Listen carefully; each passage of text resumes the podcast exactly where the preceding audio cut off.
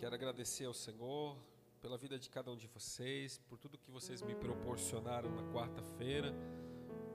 Eu e minha casa nos alegramos demais. Foi um grande privilégio. Louvo a Deus, não teria como retribuir. Vamos meditar na palavra do Senhor nessa noite. Isaías 43.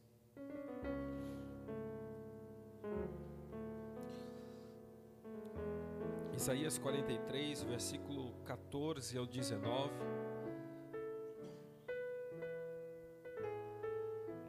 Mas eu quero fazer menção da epígrafe do texto, que diz: Só Deus resgata Israel. Esse é o título desse capítulo.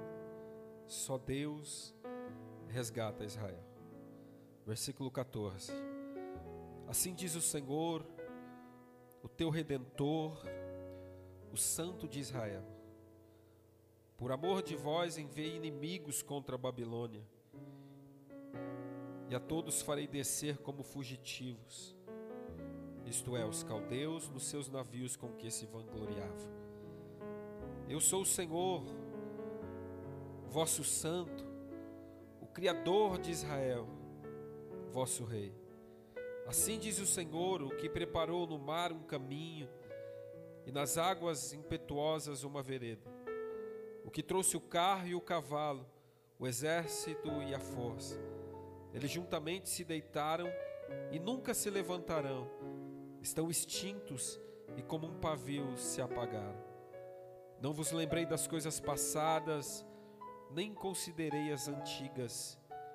Eis que farei uma coisa nova, e agora sairá a luz Porventura não a sabeis? Eis que porém um caminho no deserto e rio nos ermos. Louvado seja Deus.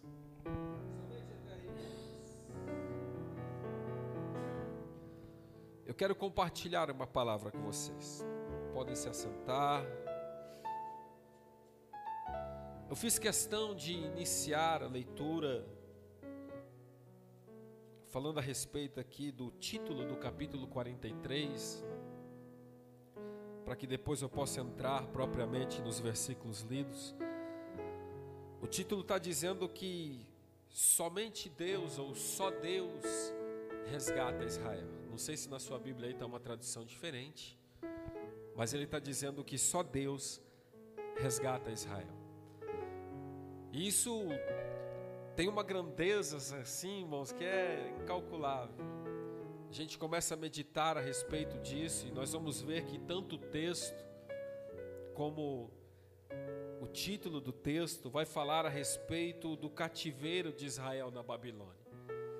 Ele vai falar a respeito de um período em que eles viveram.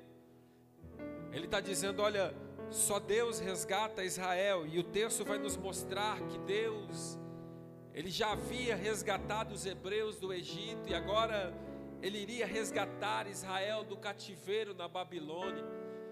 E para que a gente possa entender a grandeza disso, eu quero ler outro texto. Jeremias 25,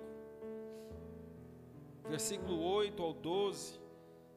Jeremias 25, do 8 ao 12, vai dizer assim: Portanto, assim diz o Senhor dos exércitos, Visto que não escutais as minhas palavras, eis que eu enviarei e tornarei-os das gerações do norte, diz o Senhor, como também a Nabucodonosor, rei da Babilônia, meu servo, e os trarei sobre esta terra e sobre os seus moradores e sobre estas nações em redor, e destruirei totalmente, poloeis em espanto, em assombro e em perpétuo deserto.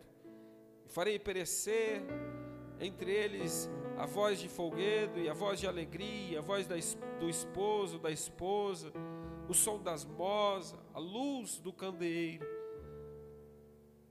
E esta terra virá a ser um deserto, um espanto, e as nações servirão ao rei da Babilônia setenta anos. E acontecerá, porém, que, cumprindo-se os setenta anos, visitarei o rei da Babilônia e esta nação, diz o Senhor dos Exércitos, castigando a sua iniquidade, e a terra dos caldeus farei deles um deserto perpétuo. Jeremias, ele estava trazendo uma mensagem ao povo que estava em cativeiro, dizendo ao povo: olha, pelo fato de vocês não terem ouvido a mensagem do Senhor, pelo fato de vocês não terem levado em consideração tudo que o Senhor ele disse, eu vou levantar Nabucodonosor, rei da Babilônia, para julgar vocês. Ele traz essa mensagem e isso de fato aconteceu. Vai dizer a história que no ano 605, Nabucodonosor II, ele empreende uma grande campanha militar para expandir ali o seu território, conquista algumas cidades, bem como Jerusalém, e ali ele leva o povo cativo vai ocorrer né, a primeira deportação da Babilônia, lá vai os nobres, Daniel, Sadraque, Mesaque, Abidnego. Depois ocorre a segunda deportação, 597. Vai, vai dizer que é, um pequeno grupo se levantou da primeira vez, mas agora já mais de 10 mil pessoas são levados cativos. O templo de Jerusalém é invadido, o templo ele é profanado, Ezequiel ele vai nessa deportação e depois ainda viria algo pior. Vai dizer que vem outra, 587 a.C., vem outra invasão e ali o templo é destruído, tudo é levado. Israel é levado cativo e durante 70 anos ele viveu aquilo que o Senhor tinha ordenado que eles viveriam. Cumpriu a palavra do Senhor. Jeremias profetizou, tantos outros profetas falou a respeito disso. E eles viveram isso aqui. Nós vamos entender algumas coisas. Não estou falando que ninguém está errando, não. Eu estou falando de um Deus que tem propósito em todas as coisas. Viveram 70 anos dentro de um cativeiro. Viveram 70 anos cumprindo um desígnio do Senhor. E durante aquele cativeiro na Babilônia, nenhum homem seria capaz de resgatá-lo. Nenhuma nação teria poder bélico suficiente para libertar Israel do lugar que Deus o colocou. Nenhuma nação poderia ajudá-lo, ninguém seria capaz de impedir o propósito do Senhor. Israel na Babilônia chorou, Israel na Babilônia desejou voltar ao seu lar. Israel na Babilônia perdeu a alegria de louvar a Deus, perdeu a alegria de servir ao Senhor, espernearam, choraram mas nada do que eles fizeram fez com que o Senhor voltasse atrás.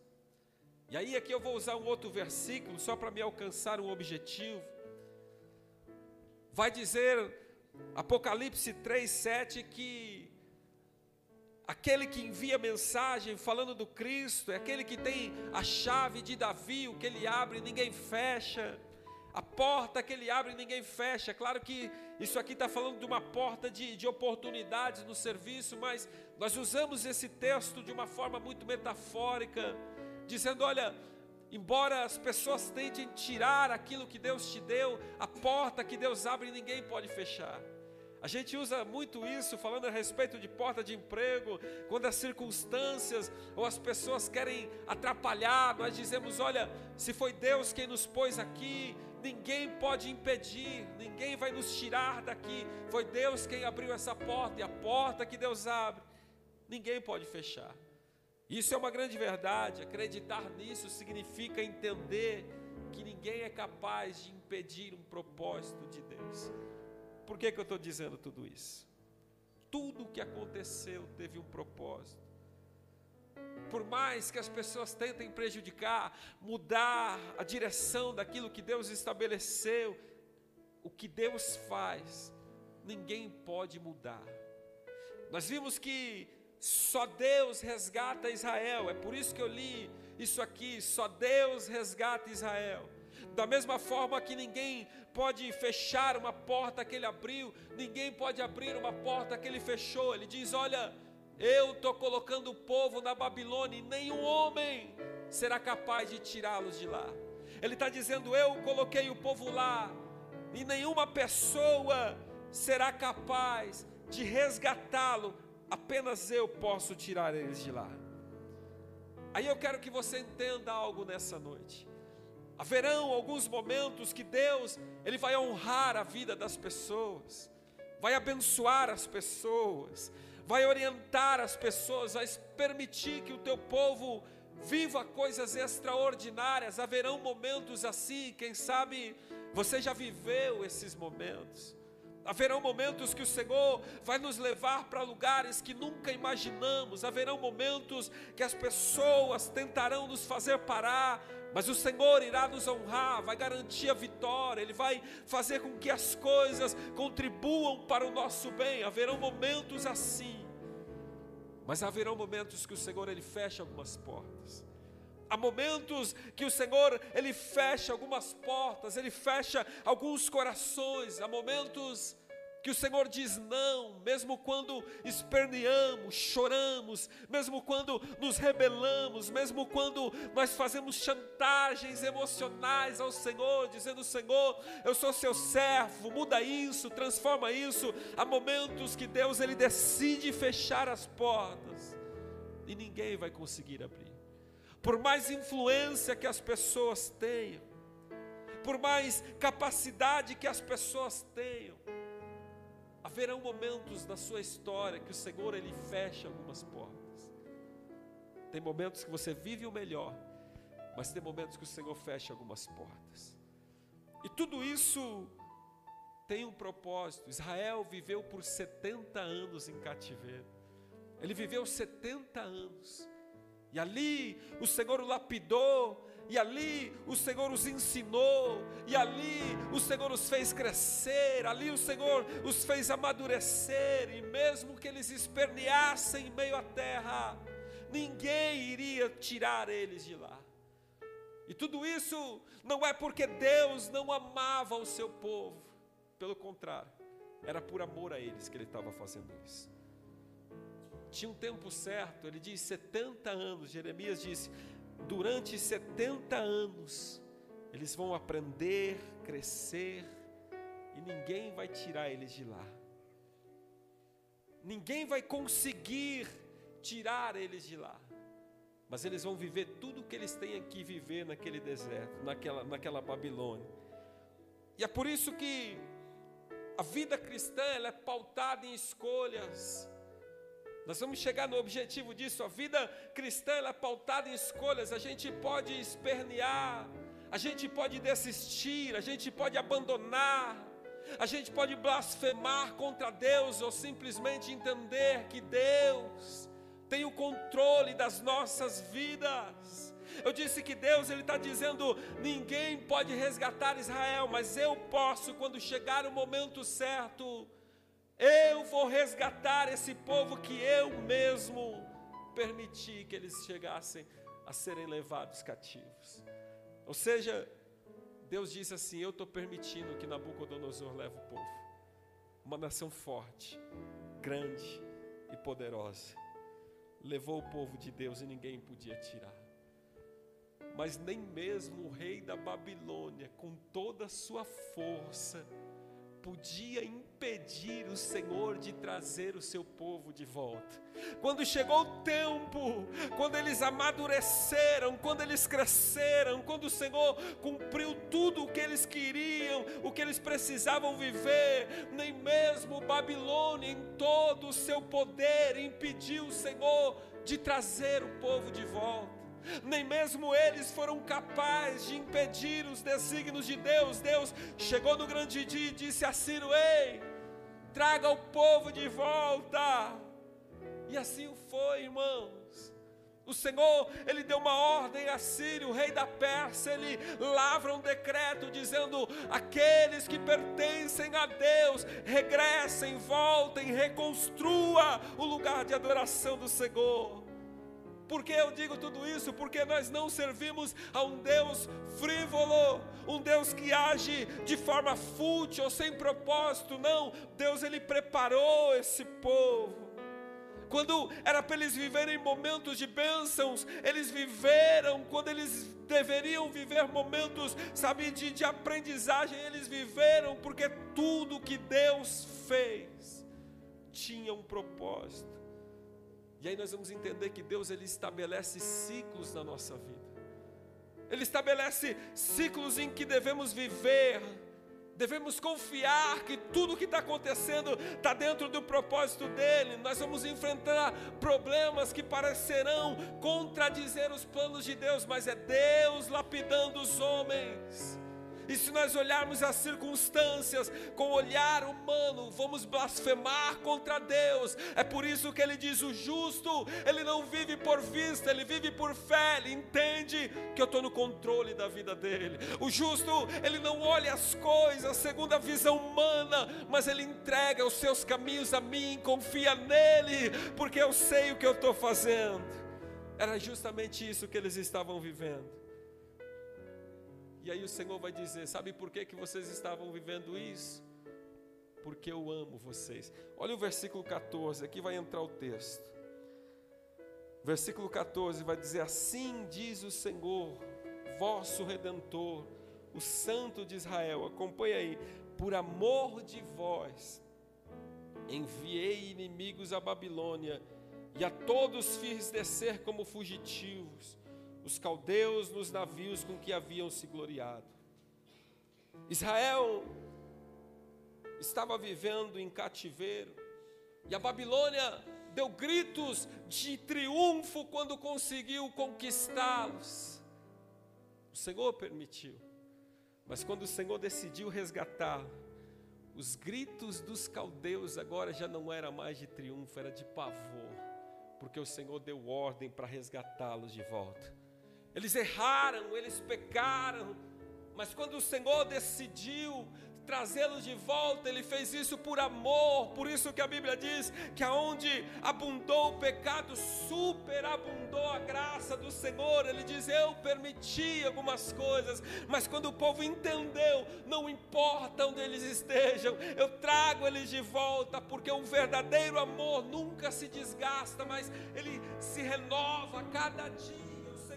Ele diz assim: olha, 43, versículo 1 de Isaías: Assim diz o Senhor que te criou, ó Jacó, que te formou, ó Israel, não temas porque eu te remi, eu te chamei pelo teu nome, tu és meu. Então, quando chegou o tempo oportuno, o que Deus fez foi por amor ao povo resgata o povo, traz o povo de volta, prepara o povo novamente. Então, tudo o que o Senhor fez foi porque ama o seu povo. Nós erramos, nós falhamos, nós transgredimos e Deus sabe. Mas quando Ele resgata o povo, Ele faz isso independente de tudo isso, Ele perdoa o povo e demonstra o seu grande amor para com eles. E aí, Versículo 16 e 17 vai dizer assim: Assim diz o Senhor, o que preparou no mar um caminho, e nas águas impetuosas uma vereda, o que fez sair o carro e o cavalo, o exército e a força. Eles juntamente se deitaram e nunca se levantarão, são extintos como um pavio que se apaga. Sabe o que o Senhor está fazendo aqui? Está fazendo eles se lembrarem das coisas que Ele havia feito pelos seus pais dizendo assim: Ó, eu destruí o Egito inteiro por amor aos seus pais. Eu trouxe eles de volta. O Egito era a maior potência e nada impediu. Os primogênitos eles foram entregues. A cidade foi destruída, os soldados foram lançados ao mar. Porque quando chegou o tempo do povo viver o melhor do Senhor, irmãos, nada impediu que eles vivessem. E ele está dizendo: Eu vou fazer isso de novo. Eu destruí Babilônia. Por amor a vocês, por amor a vocês. Eu destruí a cidade do Egito por amor a vocês. Porque mesmo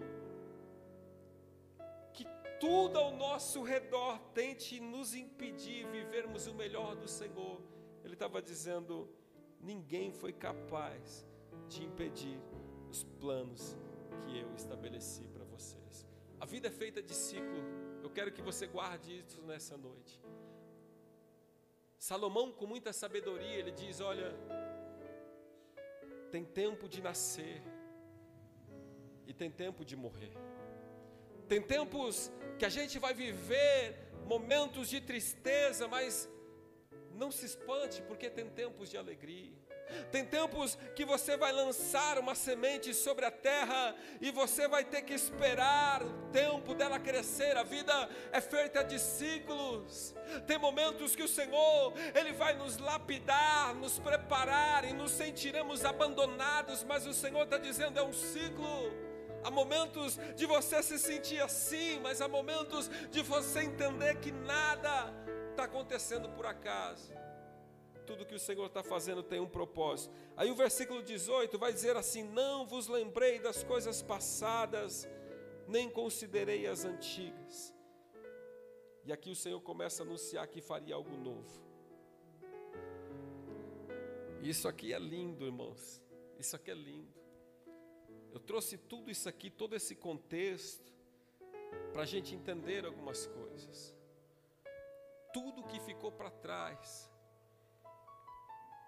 que vivemos, tudo que passamos, foi para ser usado como experiências. Aí o Senhor começa a dizer: Eu vou fazer uma coisa nova, eu vou trazer algo novo para o presente, eu vou fazer vocês viver uma nova experiência. Os seus pais, eles viveram o grande milagre do Egito, mas Ele está dizendo: Eu vou fazer uma coisa nova, eu vou libertar vocês de uma forma muito mais extraordinária, é novo que eu vou fazer.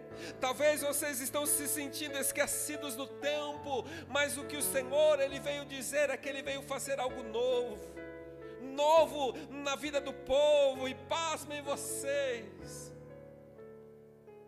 Esse Deus não mudou em nada a fidelidade que ele derramou sobre a vida dos pais aconteceu na vida desse povo que estava lá no, na, na Babilônia. Ele fez nova todas as coisas, e o que ele ia fazer era muito mais grandioso do que ele fez na vida do povo hebreu. Quero ler mais um texto de Jeremias 16, 14 e 15. Nós vamos entender algumas coisas. Jeremias 16, 15. Todo esse contexto é para te fazer entender algumas coisas. Vai dizer assim, Jeremias 16, 14 e 15: Portanto, eis que vem dias, diz o Senhor, em que nunca mais se dirá: Vive o Senhor que vos fez subir os filhos de Israel da terra do Egito. Mas mudou, ele fez algo novo. Vai dizer: Mas vive o Senhor que fez subir os filhos de Israel do norte e de todas as terras para onde os tinha lançado, porque os farei voltar da terra que dei aos seus pais. Ele está dizendo: olha, o que eu fiz no Egito não vai ser para se comparar ao que eu estou fazendo na vida de vocês. É novo, é maior, vai muito mais além. Versículo 19: Eis que eu faço uma coisa nova, agora sairá a luz, porventura não percebeis. Eis que porém um caminho deserto, rio nos ermos. Deus iria libertá-los, Deus iria conduzi-los de forma segura. O caminho da Babilônia até Canaã era um caminho que passava por desertos. Ele está dizendo: Olha, eu não vou só tirar vocês, como eu vou fazer vocês viverem de forma segura, suprir as suas necessidades. Eu supri dos seus pais, eu vou suprir de vocês também. Lá no tempo do Egito, eu fiz água sair da rocha, eu fiz maná vir dos céus, eu fiz vir as cordonizes, as roupas não se envelheceram, os sapatos não se envelheceram, eu cuidei do povo, e da mesma forma, Ele está dizendo: Eu vou cuidar de vocês, zelar pela vida de vocês. Toda essa foi a trajetória. O Senhor cuidou dos pais, ele cuidou da outra geração. E aí ele disse no versículo 18 e 19: Não se lembrem das coisas passadas, eu vou fazer algo novo. E aí isso aqui mexeu comigo, irmãos. Eu precisava fazer toda essa analogia para chegar aqui. Porque eles tinham perdido tudo tudo que eles pensavam que era para sempre, eles tinham perdido. Aí o Senhor diz: Eu não quero que vocês se lembrem das coisas passadas. O que mantém viva a nossa fé é justamente lembrar das coisas que passaram, é lembrar dos milagres que vivemos. O que mantém viva a nossa fé é justamente lembrar que Deus deu vitória, é justamente trazer tudo isso à memória. O que nos mantém vivos é lembrar que o Deus que cuidou dos nossos pais vai cuidar da gente. O que nos faz mantermos a esperança é justamente o fato de termos essa consciência de que Deus, Ele iria cuidar do povo, cuidou do povo e vai cuidar de nós também. Aí o versículo vem e me diz: Ei, não se lembre das coisas que passaram, esqueça delas. Isso mexe comigo.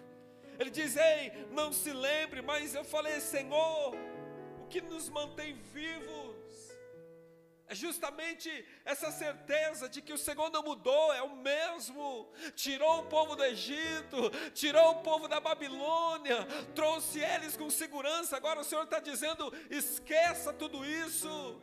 Isso mexeu comigo. Por que, que eu devo esquecer? Por que, que eu devo apagar da minha memória os grandes feitos do Senhor? Por que, que eu tenho que deixar para trás aquilo que ficou?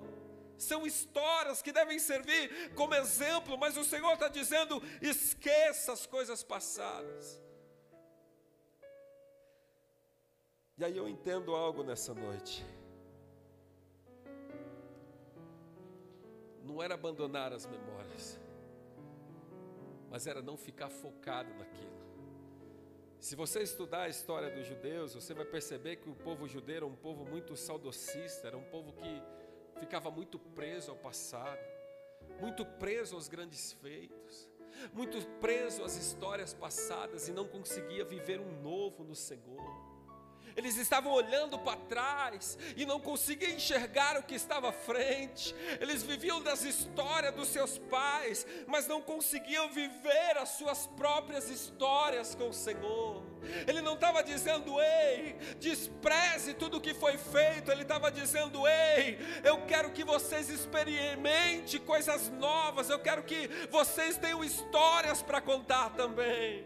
Ele estava dizendo, ei, tá vendo seus pais? Eles viveram isso. Eu não quero que vocês se apeguem a isso, mas eu quero que vocês vivam a própria história de vocês.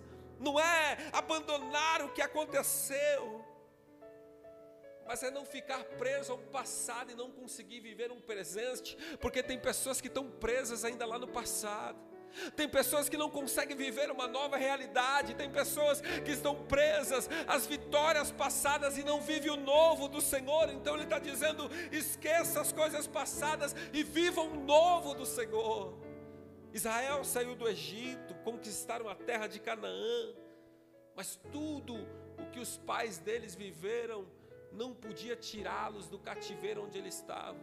Eles precisavam de novas experiências, eles precisavam de um novo mover, eles precisavam de um novo milagre, eles precisavam de uma nova fé, eles precisavam viver as experiências deles. O que Deus fez pelos seus pais não iria livrá-los, não iria tirá-los do cativeiro. Ele está dizendo: ei, eles viveram isso, mas eu quero que vocês vivam algo muito mais sublime. Então não viva de contos passados, mas vivam vocês novas experiências, uma nova realidade. Porque tem pessoas, irmãos, tem pessoas que estão tá tão presas ao passado, tão preso aos seus contos, tem um irmão, não vou usar o nome dele, que todas as mensagens que ele pregava, dizia de uma igreja que ele conseguiu abrir na cidade que ele morava. E nada mais. Lá eu preguei, lá eu anunciei o Evangelho, lá eu salvei algumas vidas, e lá tem uma igreja até os dias de hoje. Eu convivi nove anos com essa pessoa. E tudo que ele tinha para contar era do que ele fez lá no passado. E não tinha nada para contar do seu presente. Então essa mensagem é para te incentivar a começar a contar as novas coisas que o Senhor está fazendo na sua vida. É uma mensagem para te incentivar a lembrar sim do passado, mas a começar a contar as coisas novas que o Senhor fez, dizendo: Ei, eu lembro que Ele fez isso, mas Ele não mudou, Ele continua fazendo. Ele fez isso hoje, Ele fez isso hoje. Ei, lembre-se das coisas novas. Tem pessoas que vivem se alimentando das coisas que ficaram para trás toda a sua história, tudo que alimenta ela é o que ela fez, mas não, o Senhor não nos chamou para vivermos de lembranças, mas de novas, sabe, de novas, de novas experiências. Ele não nos chamou para ficarmos presos ao que fizemos aos 10, 20, 30 anos atrás, não, porque na presença do Senhor novas são todas as coisas. O tempo passa, mas ele não muda. O tempo passa, mas ele é o mesmo. O tempo passa, mas Ele continua querendo escrever novas histórias na vida do seu povo. Tudo o que algumas pessoas fazem é contar o que elas fizeram anos atrás. Mas o Senhor estava dizendo: não, avance para novas experiências, avance para novos feitos, viva esse novo hoje que o Senhor está nos proporcionando, por isso que diz que é presente, é mais do que viver de lembranças, é mais do que viver de contos, é mais do que ser alimentados por histórias antigas, é viver uma nova história na presença do Senhor. Aí tem pessoas que erraram, como fez Israel, Talvez achando que Deus nunca mais poderá escrever uma história, dizendo: Olha, nós pecamos, nós transgredimos, não merecemos viver uma nova história. De fato, Israel pecou demais contra Deus.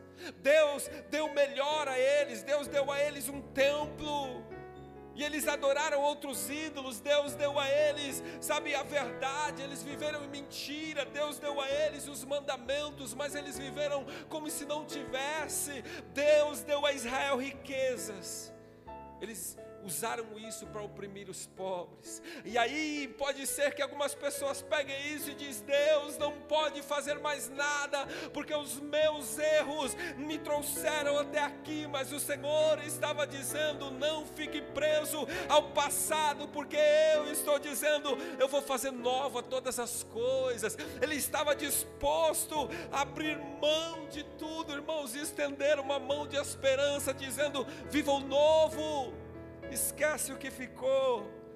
Eu estou dando novas oportunidades. Era isso que Deus estava fazendo por Israel. Eu conheci uma menina que ela se autodisciplinava. Muita amiga nossa, mas todas as vezes que ela fazia algo de errado, ela se autodisciplinava e ficava meses, meses, sem cantar com as irmãs, sem participar da ceia ela mesma se autodisciplinava. Sendo que nós servimos um Deus que nos dá novas oportunidades todos os dias. O Senhor estava chamando Israel a viver uma nova realidade. Eles não precisavam ficar presos ao passado, bastava eles viver o presente. O tempo de correção aconteceu, agora ele estava dizendo: vamos viver novas coisas, vamos ter novas experiências juntos. Mas para que possamos termos essas novas experiências, nós precisamos esclarecer um foco, focar, descobrir o que Deus quer de nós, descobrir o que Deus, sabe, é, quer de nós. Eu gostaria de fazer uma pergunta para você nessa noite. Leve para sua casa, é claro que você não precisa me responder agora, mas quando você olha para a sua vida, o que você vê? Quando você se olha como servo, o que você vê? O que você enxerga? Você vê possibilidades ou vê problemas? O que você enxerga quando você faz uma autoanálise da sua vida? Quem é você quando você está se analisando? Quem é você? Porque o Senhor está nos chamando para algo novo. Ele está nos chamando para nos avaliarmos. Ele está nos chamando, sabe, para podermos entender que precisamos ter um foco, um objetivo. Não podemos ficar presos ao que aconteceu atrás. as experiências do passado. Nós temos um alvo, todos creem assim, nós temos um alvo, irmãos. Nosso alvo é morar nos céus, é estar com Deus. Eu tenho um alvo, e quando eu estou preso a um passado, eu deixo de viver essas experiências do novo. Eu tenho um objetivo a ser alcançado. Eu quero ver o Cristo. Eu quero andar nas ruas de ouro. Eu quero ver os muros de jaspe. Eu quero ver o Cordeiro de Deus. Eu tenho um alvo eu tenho que viver com foco. Se eu estou preso às coisas do passado, eu não tenho foco, eu não tenho objetivo, então eu poderia me perguntar o que eu vejo da minha vida. Alguém que parou, alguém que acha que já fez de tudo, alguém que acha que não tem mais nada a ser feito. Deus, Ele estava dizendo: vocês têm uma escolha, eu estou fazendo algo novo, vocês têm a escolha. Vocês podem decidir continuar vivendo as coisas do passado, as histórias do passado, ou viver esse algo novo na minha presença. Você deve primeiro ver como Deus está vendo. Israel talvez se sentisse assim, incapaz, ou talvez se sentisse indigno de servir ao Senhor. Mas Deus estava vendo de um outro panorama, Deus estava vendo um povo já perdoado, um povo já disposto a viver uma nova realidade. É por isso que Romanos vai dizer que não há condenação para aqueles que estão em Cristo Jesus, porque enquanto as pessoas estão condenando e julgando, o Senhor já está vendo uma nova realidade, Ele já está vendo outras coisas acontecendo, Ele já consegue ver o perdão fluindo, Ele já consegue ver o coração agradecendo, agradecido, servindo mais, Ele consegue ver assim, quando a gente vê as coisas do panorama de Deus conseguimos viver outras experiências, porque para o mundo são pessoas indignas, mas Deus vê um coração perdoado servindo a Ele por gratidão. Ele chama o povo de volta, dizendo: Ei, deixa o que ficou para trás, o que aconteceu, aconteceu. Vamos viver um novo, vamos viver uma nova realidade. Então, por isso que eu perguntei: o que você vê quando você olha para a sua vida? Porque o Senhor está chamando essa igreja para viver algo diferente. O objetivo é o mesmo, é honrá-lo por tudo que ele é, por tudo que ele representa.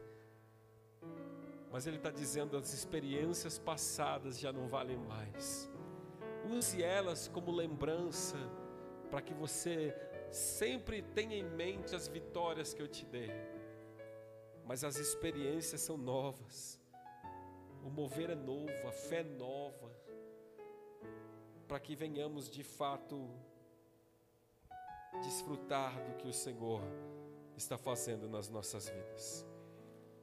O maior passo para abraçar a coisa nova que Deus quer fazer na vida do povo é nos comprometermos com o plano de Deus.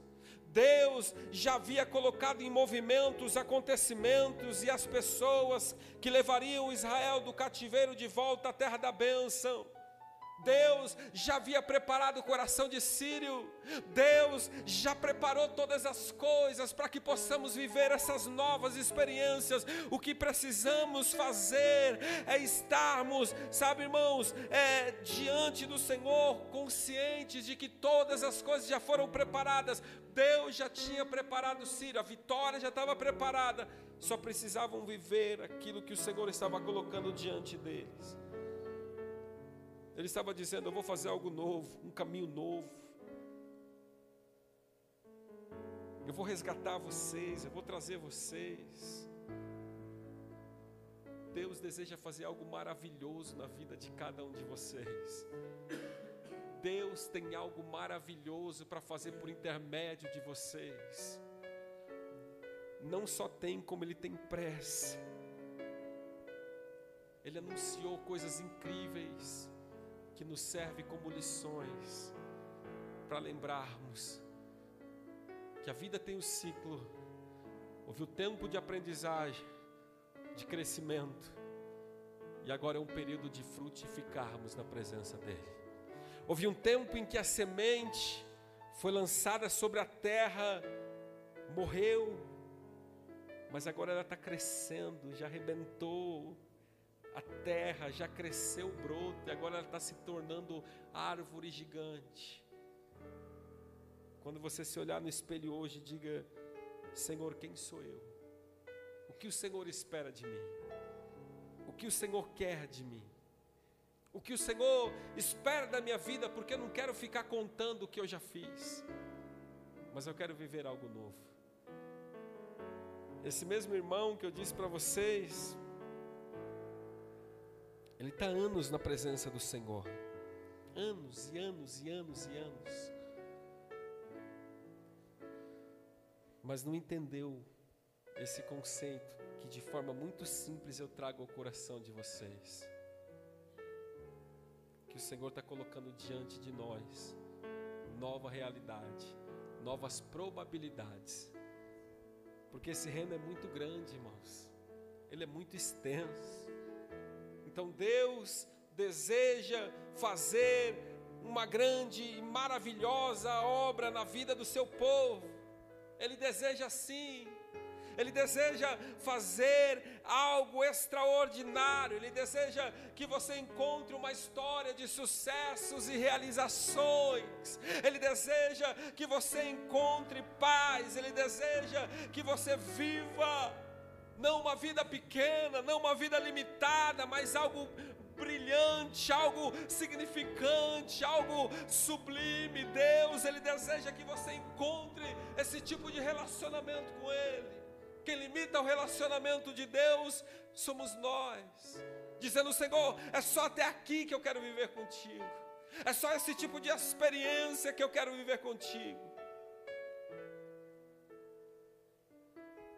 Mas o Senhor está muito mais à nossa frente, dizendo: dá para vivermos experiências melhores. Esqueça o que ficou para trás. Talvez você foi gigante no seu passado. Eu me lembro que eu já preguei para mais de duas mil pessoas. Isso era incrível. Você vê assim um monte de pessoas parados para ouvir aquilo que você tinha ministrar. Mas aquilo não me faz querer continuar pregando. O que me faz querer continuar pregando é Deus renovando a sua promessa sobre a minha vida todos os dias que eu fiz no meu tempo não serve para hoje. Só trago a memória que Deus é poderoso para continuar fazendo. Consegue compreender isso? Eu trago na minha memória que Deus é poderoso para continuar fazendo. É por isso que ele trouxe a memória do povo, dizendo: Ó, eu fiz um grande milagre lá na terra do Egito, eu vou fazer de novo. Essa é a experiência de vocês, é o tempo de vocês, é o momento de vocês e não dos seus pais. Essa é a nossa geração, irmãos. Esse é o meu tempo. Foi para isso que o Senhor me chamou. Foi para isso que Ele nos resgatou. Foi para isso que Ele nos comprou. Foi para isso que Ele nos perdoou.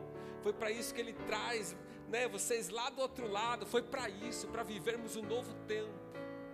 Porque se estivermos aqui pensando do que ficou lá, se eu ficar aqui no Jardim Ipanema, pensando no que eu fiz lá no Guarará, eu não vou viver novas experiências com o Jardim Ipanema.